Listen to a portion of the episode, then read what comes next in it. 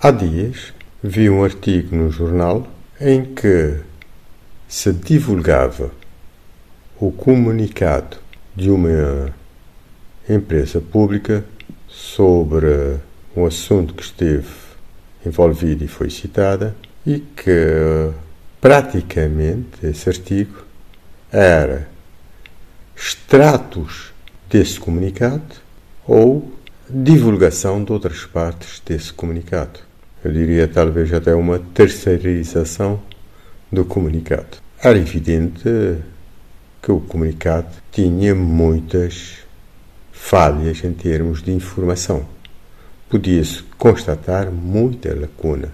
Podia-se constatar que fugia da verdade. E fico admirado que se limite, um jornalista, limite a praticamente transcrever o comunicado ou pôr na terceira pessoa partes desse comunicado.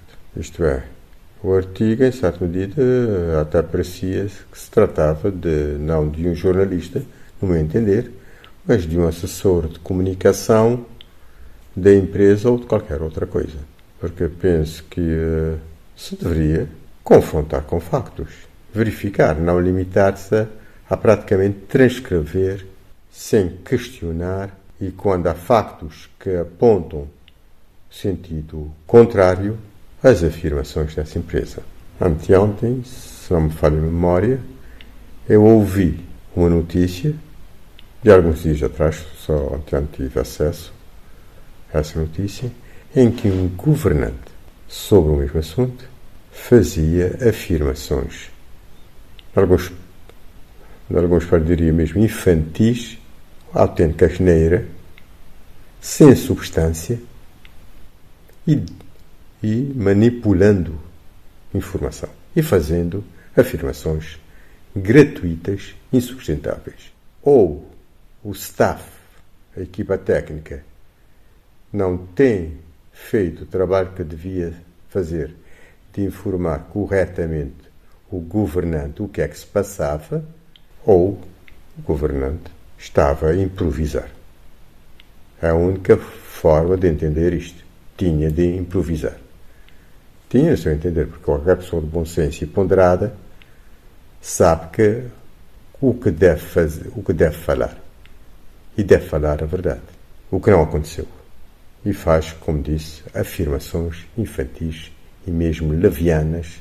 Uh, o pior disso também é que ao que parece, o jornalista praticamente deve ter se limitado a transportar o microfone ou a carregar o microfone para o, governante falar. Eu penso que o jornalismo, o jornalista de facto, deve procurar apurar os factos. Não se limitar a uma verdade. Pode dizer uma coisa, mas deverá confrontá-lo com factos. Deve-se informar e não ficar pelo que qualquer pessoa quer dizer, diz e pronto. Uh, penso que há uma responsabilidade perante a população que financia, em particular, os órgãos públicos de comunicação social. Os jornalistas dos órgãos públicos de comunicação social não são do governo ou das entidades públicas.